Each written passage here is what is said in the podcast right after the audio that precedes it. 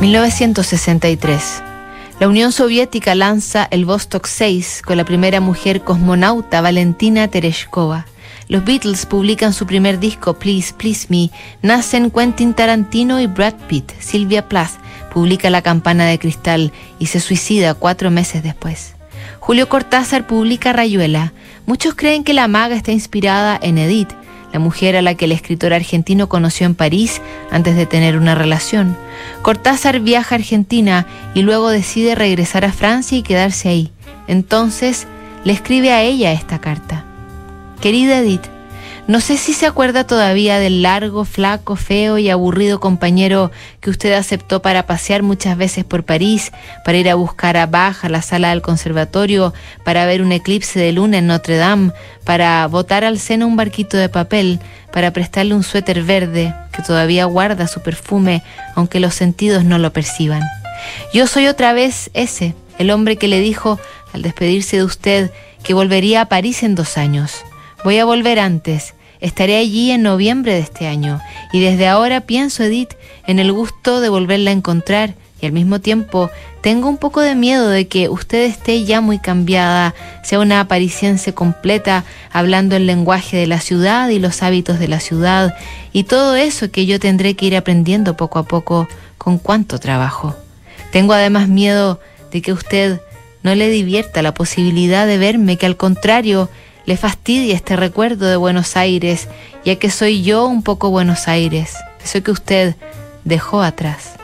Por eso le pido desde ahora que no vaya a crearse problemas de buena educación cuando yo la busque en París. Si usted está ya en un orden satisfactorio de cosas, le digo que me lo diga sin rodeos, ¿por qué no?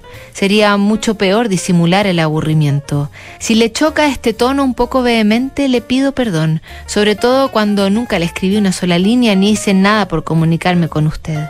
La verdad que deseaba volver, no escribir, arreglar mis cosas para volver a París y allí, un buen día, encontrármela y seguir siendo buenos camaradas como antes. A usted no le reprocho que no me haya escrito, me parece perfectamente natural. Demasiado intensamente estará viviendo para dedicarse a las pálidas tareas epistolares. Pero me gustaría que alguna vez se haya acordado de mí, como yo me he acordado mucho aquí, cada vez que el recuerdo de aquel tiempo me volvía como un aire fresco.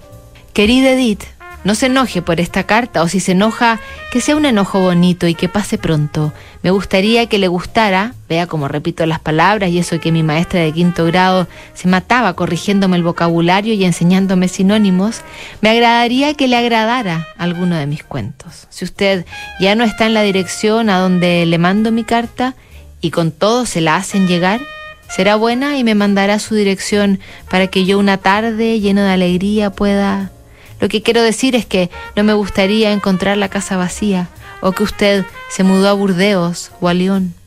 ¿Verdad que me va a mandar su dirección si la ha cambiado? Edith, hasta dentro de poco, con el mucho afecto de... Jugaba al suspenso Cortázar. Se encontraría, año después, publicaría su obra magna. Revisamos mañana la última carta de esta semana, que es Notables.